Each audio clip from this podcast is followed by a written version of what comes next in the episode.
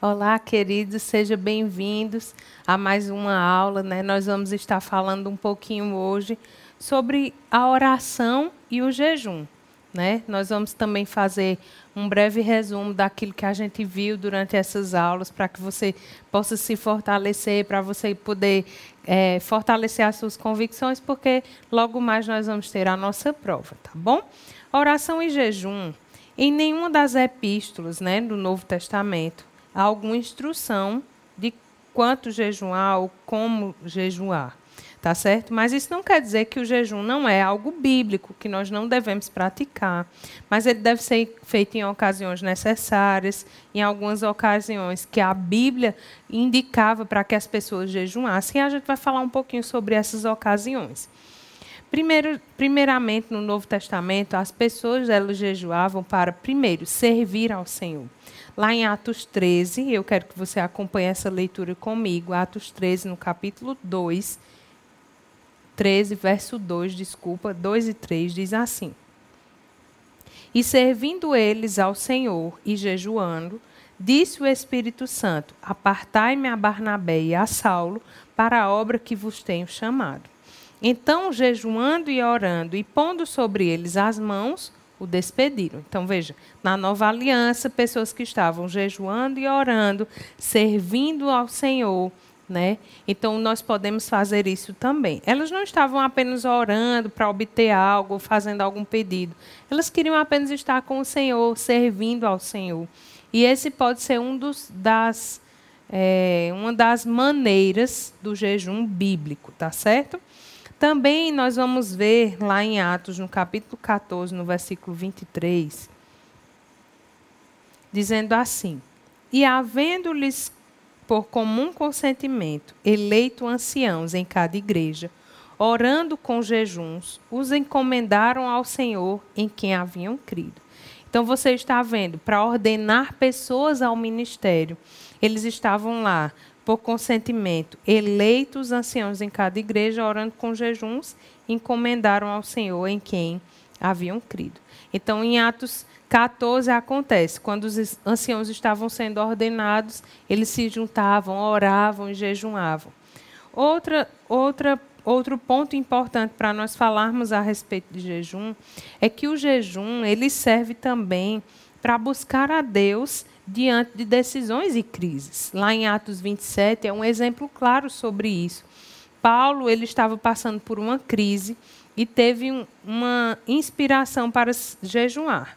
Atos 27, versículo 20, diz assim: E não aparecendo, já havia alguns dias, nem o sol nem estrelas, caindo sobre nós grande tempestade, dissipou-se afinal toda a esperança de salvamento. Havendo todos estado muito tempo sem comer, Paulo, pondo-se de pé no meio deles, disse: Senhores, na verdade era preciso ter me atendido e não a partir de Creta para evitar este dano e esta perda. Então, na, nessa viagem do navio para se encontrar com César, caiu essa grande tempestade. E Paulo havia jejuado, ele estava suscetível à voz do Senhor. Né? E não, não quer dizer, amados, o jejum bíblico ele não está relacionado a obras. Não está relacionado a gente fazer alguma coisa para que Deus me ouça, para que Deus faça alguma coisa. Não. O jejum bíblico ele serve para que nós façamos mesmo um período de intimidade com o Senhor. Porque você jejuma hoje na nova aliança? Você jejuma hoje porque você está aproveitando tanto a presença, aproveitando tanto aquele tempo de oração que você se aparta dos prazeres naturais, digamos assim, da alimentação. Então você para de se alimentar por um tempo para que você possa ficar sensível no espírito, orando, ou cantando, ou agradecendo ao Senhor. O irmão Reagan diz assim nos seus livros: o jejuar não muda Deus.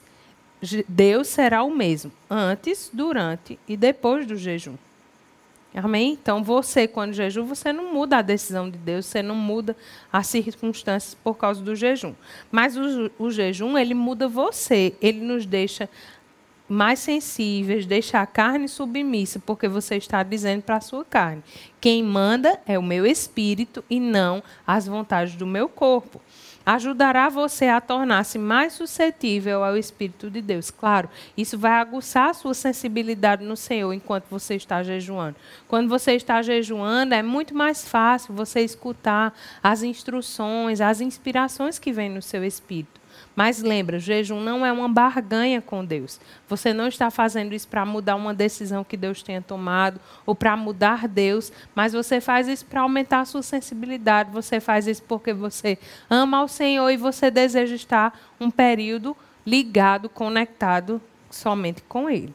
Amém? Então vamos fazer aqui um breve resumo sobre os tipos de oração.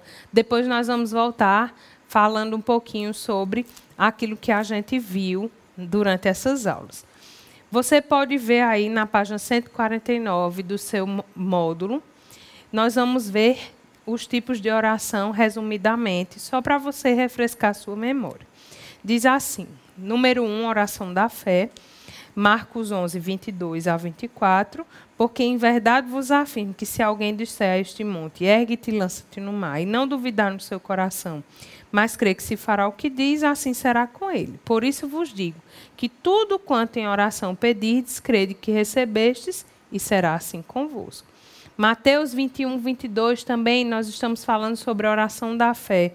Diz assim: tudo quanto pedirdes em oração, crendo, recebereis. Então, a oração da fé, nós vimos, é aquela oração de petição, mas nós precisamos fazer ela conectada à palavra. Eu oro, eu creio que eu já recebi e eu começo a dar graças pelos resultados da minha oração.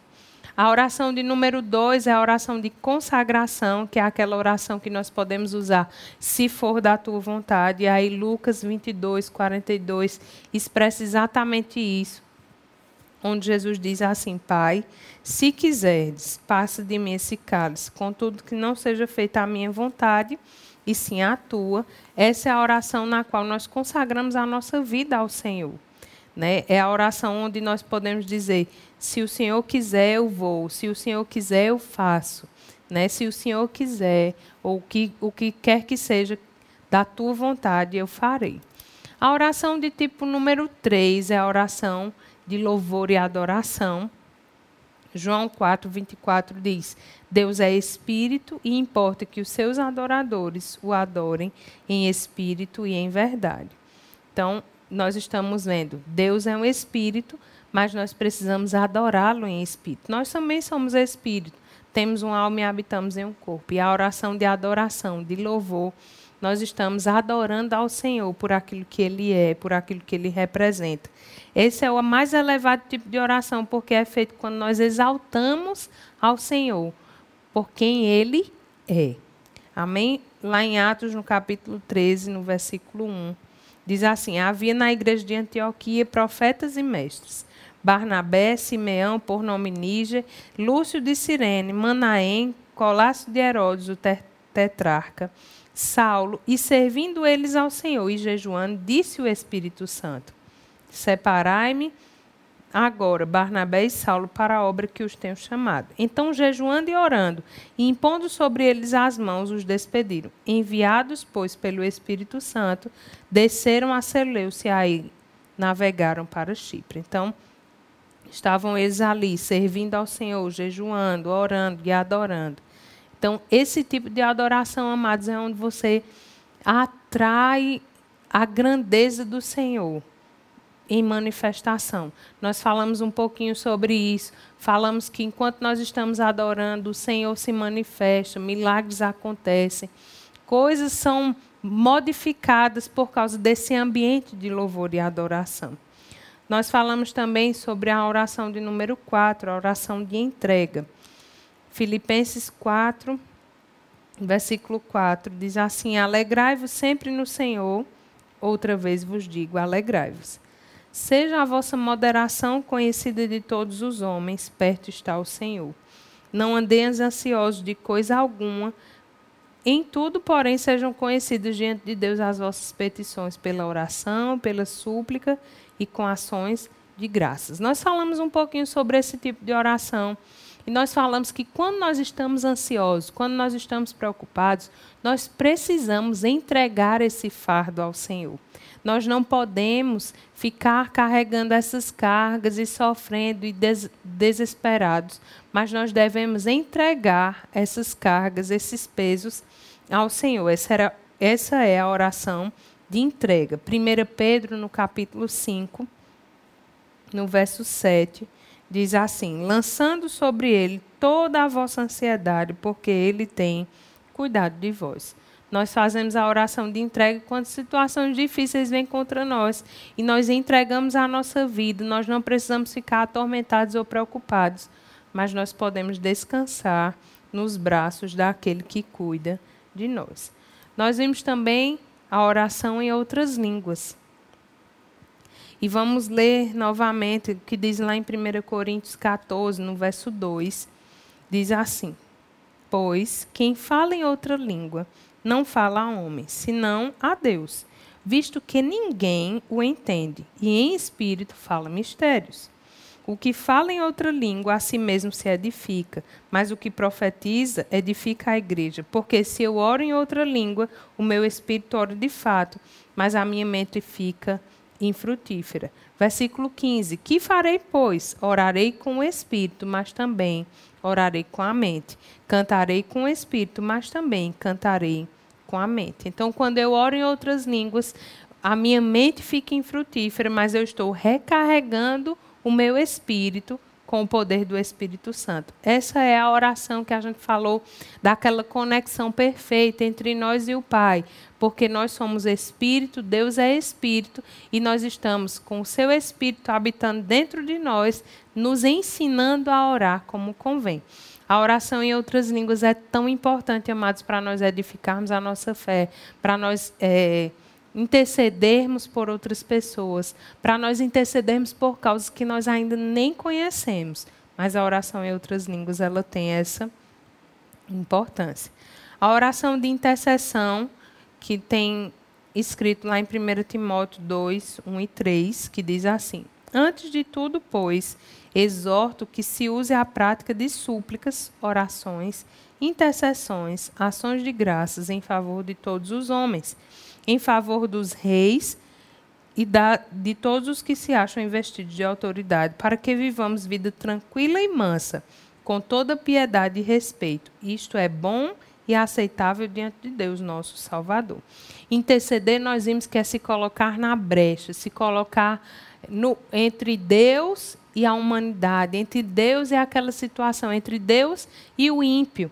Então, nós podemos nos colocar na brecha, orar para impedir um juízo, orar para que as pessoas sejam cheias de conhecimento, para que os olhos do entendimento delas sejam abertos. Um intercessor é aquele sacerdote que vai representando a humanidade diante de Deus. Então, você pode e eu posso ser um intercessor. Nós vimos também que todo crente nascido de novo, ele é chamado para intercessão. Amém? Não tem um chamado que seja como dos cinco dons ministeriais, ah, aquela pessoa ali é chamada para interceder. Não existe isso.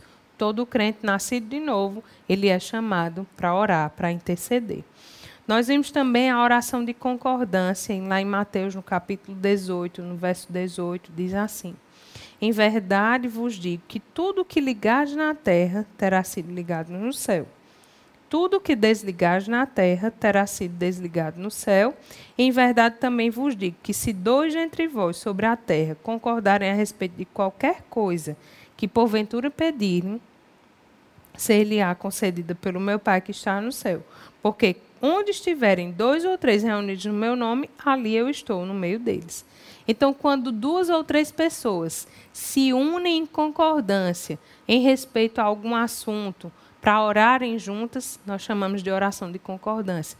Lembrando que na oração de concordância nós precisamos estar em concordância também com aquilo que nós cremos. Então, se eu vou concordar com alguém, eu preciso saber se aquela pessoa crê conforme eu estou crendo. Então, eu pergunto antes: como é que você crê em relação a isso? Vamos orar juntos. Se ela não está crendo conforme você crê, dá versículos, né? cria uma estrutura ali para vocês estarem falando juntos a respeito daquele assunto.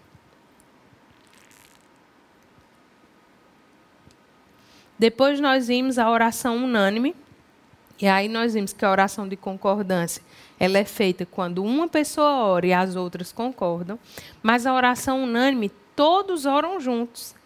Todos estão indo para a mesma direção, para o mesmo propósito, mas todos falam ao mesmo tempo.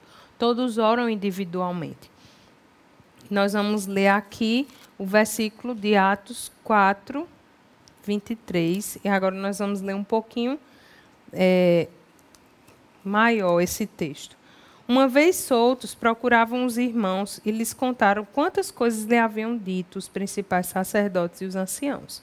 Ouvindo isto, unânimes, levantaram a voz a Deus e disseram: Tu, soberano Senhor, que fizeste o céu e a terra, o mar e tudo que neles há, que disseste por intermédio do teu Espírito Santo, por boca de Davi, nosso pai teu servo. Por que enfureceram os gentios e os povos imaginaram coisas vãs?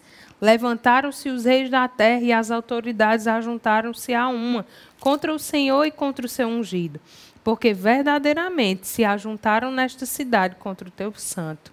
Servo Jesus ao qual ungiste, Herodes e Pôncio Pilatos com os gentios e gente de Israel para fazerem tudo que a mão e o teu propósito predeterminaram. Agora, Senhor, olha para as ameaças e concede aos teus servos que anunciem com toda intrepidez a tua palavra, enquanto estendes as mãos para fazer curas, sinais, prodígios, por intermédio do teu santo servo Jesus. E tendo eles orado, tremeu o lugar onde estavam reunidos, e todos ficaram cheios do Espírito Santo, e com intrepidez anunciavam a palavra de Deus. Veja, eles estavam todos reunidos, orando de maneira uníssona, né? Todos concordando em relação à mesma coisa e algo se manifestou aí. Então, quando a igreja unida se levanta, levanta a sua voz para orar a respeito de algo, nós chamamos de oração uníssona. E por último, a oração de súplica, que é a oração na qual o crente pede por alguma coisa, suplica de maneira humilde e intensa, implora ou roga, ou pede por um auxílio a alguém, solicita com empenho aquela pessoa. E 1 Timóteo 2, Versículo 1 diz assim: Antes de tudo, pois, exorto que use a prática de súplicas, orações, intercessões, ações de graças em favor de todos os homens, em favor dos reis e de todos os que se acham investidos de autoridade, para que vivamos vida tranquila e mansa, com toda piedade e respeito. Então, você está vendo aqui um breve resumo dos tipos de oração. Nós vimos os nove tipos de oração. Mas agora eu queria é, falar com você, passeando rápido, né, nesses dez minutinhos aí que nos restam dessa primeira aula. A gente vai por um passeio rápido por todos esses assuntos que nós tivemos. Primeiro, a nossa oração, ela é um estilo de vida. E nós vimos que a minha oração ela vai construir um caminho pelo qual Deus ele é capaz de construir a sua vontade aqui na terra. Quando Jesus orava ao Pai, ele dizia: Seja feita a tua vontade, aqui na terra como é aí no céu. Então, hoje, nós somos esses representantes de Deus aqui na terra. Nós podemos estabelecer a vontade de Deus aqui na terra. Não tem como ter relacionamento com Deus se não for através de uma vida de oração, porque oração é comunhão, oração é intimidade, oração é conversa, oração é, são ações, são palavras, são práticas. Né?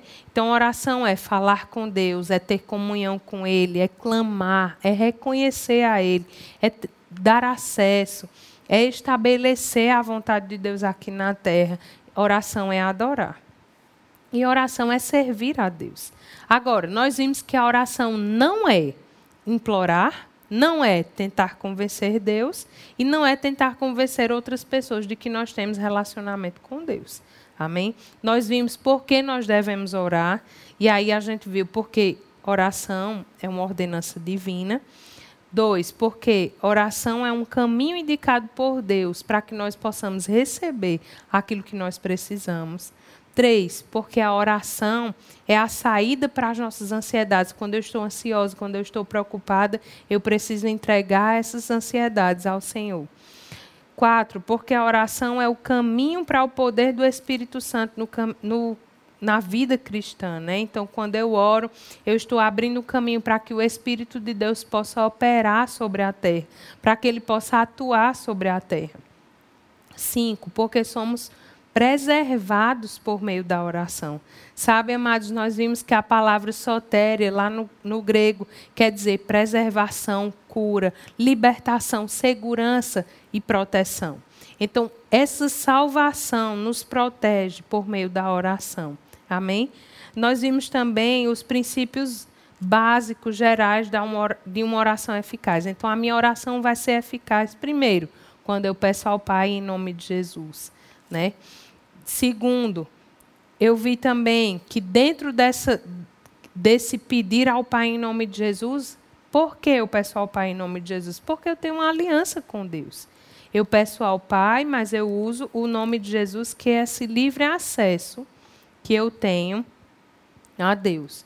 Eu peço ao Pai em nome de Jesus, eu oro de acordo com a palavra. E quando eu oro de acordo com a palavra, certamente eu vou ter, vou obter respostas às minhas orações. Depois, eu preciso permanecer em Cristo. Ele diz: se as minhas palavras permanecerem em vocês, vocês permanecerem em mim, vocês vão pedir o que quiserem, vai, ser, vai acontecer.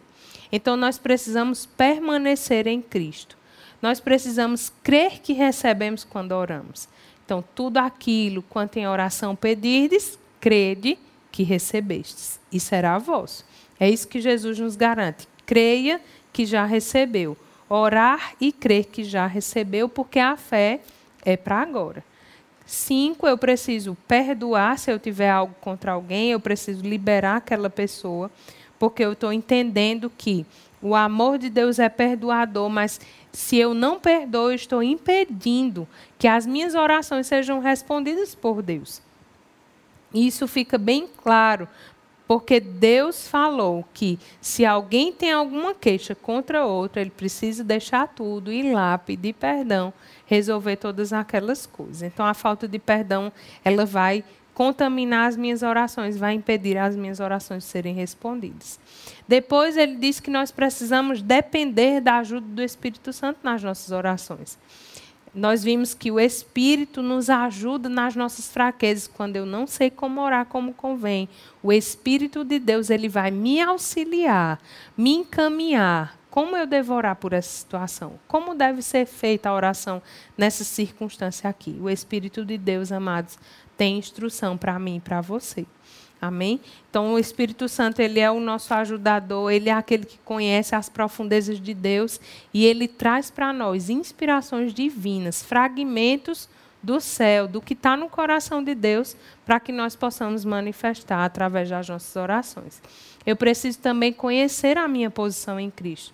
Não tem como eu orar se eu não sei de onde eu estou orando. Eu estou orando de uma posição de autoridade. E quando eu sei que eu tenho autoridade por causa do nome de Jesus, aí sim, amados, eu vou orar com intrepidez, com ousadia, sabendo aquilo que eu estou fazendo no reino do Espírito por causa das orações. Amém? Jesus, ele se fez pecado no meu lugar e ele entregou a sua justiça e a sua autoridade para mim e para você, para que nós pudéssemos agora invadir né, com as nossas palavras o reino espiritual e nós pudéssemos tomar posse de tudo aquilo que nos pertence e nós pudéssemos dizer não ao diabo e sim a Deus e aquilo que Deus quer realizar nas nossas vidas. Amém? Por causa desse sacrifício nós temos acesso direto ao Pai. Nós vimos os tipos de oração já e aí eu queria falar um pouquinho também relembrando os sete passos para que a nossa oração seja respondida. Um crente não pode ser bem sucedido se ele não tiver dentro é, da sua vida de oração essas coisas bem claras diante dos seus olhos. Primeiro, decidir o que você quer de Deus, então seja específico em relação àquilo que você quer. Segundo, busque versículos, ou seja, encontre textos bíblicos que respaldem aquilo que você está orando. Tudo aquilo que você encontra, que está escrito, que diz respeito a você, a igreja, e lembra, isso é muito, muito importante. Existem na Bíblia três tipos de povos: gentios, judeus e a igreja. Quando você estiver lendo, preste atenção para saber se aquilo ali diz respeito a você, que é igreja. Porque se diz respeito a você que é igreja, então você tem direito àquelas, àquelas coisas que estão escritas. Quando você estiver lendo as escrituras, vê, isso aqui é para mim, risca. Marca aquilo ali, pega um marca-texto, pega um, um lápis bem brilhoso para você colocar aí. Isso aqui me pertence. Para quando você orar, você saiba, isso aqui me pertence, então eu não vou perder essa oportunidade. Terceiro, peça as coisas a Deus que você deseja. Ele quer ouvir você, ele já sabe o que você quer, mas ele quer te ouvir. Ele quer saber quais são os desejos do teu coração. Quatro, creia que recebeu. Tudo quanto em oração pedirdes, crede que recebestes e será vosso. Cinco, recuse-se a duvidar, sabe? Resista às dúvidas, porque as dúvidas elas vão impedir, amados, de você receber aquilo que você está orando. Não duvida, não seja como o homem de ânimo dobre, levado pela onda do mar, não. Mantém firme. Seis, medita na promessa, guarda os teus pensamentos, guarda os teus pensamentos pensando naquilo que Deus pensa ao teu respeito. Sete, dê a Deus o louvor, a adoração, a gratidão por aquilo que ele já te deu. Amém? Nós vimos também aqui nos, nos tipos de oração. E depois disso, nós vimos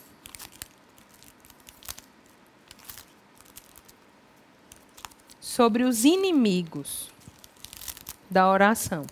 Primeiro, inimigo das orações problemas no relacionamento familiar. Nós vimos que quando nós temos problemas uns com os outros, ou falta de perdão, que é o número dois, as nossas orações são impedidas e nós precisamos consertar essas coisas para a gente não deixar nenhuma brecha para o inimigo atacar e também para que a gente não tenha as nossas orações impedidas. Um outro inimigo da oração, como eu falei, é a falta de perdão. Né? Nossas orações elas são ouvidas com base no fato de que Jesus já nos perdoou, perdoou os nossos pecados. Então, quando eu dou perdão, eu já tenho perdão, está tudo resolvido. Um outro inimigo da, da oração, contendas, brigas e confusões. Mago gera contenda. Falta de perdão gera contenda, inveja gera contenda. Então, guarda a tua vida dessas coisas. Um outro inimigo da oração, egoísmo. Nós não podemos ser egoístas em oração, amados. Nós precisamos apresentar as causas uns dos outros. Outro inimigo, motivações erradas. Lembra, Deus está fazendo a leitura, Deus está vendo todas as coisas. Lembra, Deus está vendo. Então, conserta as motivações do teu coração quando você estiver orando. Eu estou orando para ser visto, eu estou orando para receber alguma coisa do irmão que está aqui do lado conserva o teu coração limpo e puro diante do Senhor. A falta de generosidade com o próximo. Lembra que nós precisamos, amados, andar em amor. E o amor é generoso, o amor é doador. Dúvida e incredulidade é um dos inimigos da oração. A falta de conhecimento do que temos e de, de quem somos em Cristo. Porque se nós não sabemos o que temos e o que somos, nós não vamos conseguir orar em linha com a vontade de Deus. Então, preciso alinhar as minhas confissões, os meus pensamentos de acordo com aquilo que a palavra de Deus diz. Falamos um pouco sobre confissão e a importância da confissão. Lembra, confessar é plantar, confessar é regar a semente, confessar é colher os frutos. Então, confessa certo, não confessa errado, porque quando você faz confissões erradas, você está destruindo as suas orações. 10, depender da oração dos outros. Nós falamos, você é um homem, você é uma mulher de Deus. Você não precisa depender da fé de outras pessoas, das orações de outras pessoas, porque Deus já colocou uma medida de fé dentro de você. Então, eu e você podemos crer que vai acontecer exatamente aquilo que nós estamos orando, porque essa é a vontade de Deus. Outro inimigo da oração fazer repetições, ou orar repetitivamente. Né? E nós vimos isso também. Não é pelo muito falar, nem pelo muito repetir que Deus vai nos ouvir. E por fim, nós falamos um pouquinho na primeira aula, né? De hoje, o que Jesus nos ensinou sobre oração. E nós falamos, amados, que como Jesus ele é o nosso modelo, nós precisamos seguir essas instruções. E aí, lá em Mateus 6, nós vimos todas aquelas instruções que Jesus falou para que nós pudéssemos seguir. E também falamos um pouquinho sobre oração e jejum, qual é a importância do jejum para nós na nova aliança. Né? Então, esse foi um breve resumo de tudo que nós vimos nessas, nessas aulas. E já já nós vamos ter mais a última aula nossa e nós vamos falar um pouquinho sobre os princípios de guardar o que fala. Então, fica ligado e até a próxima aula.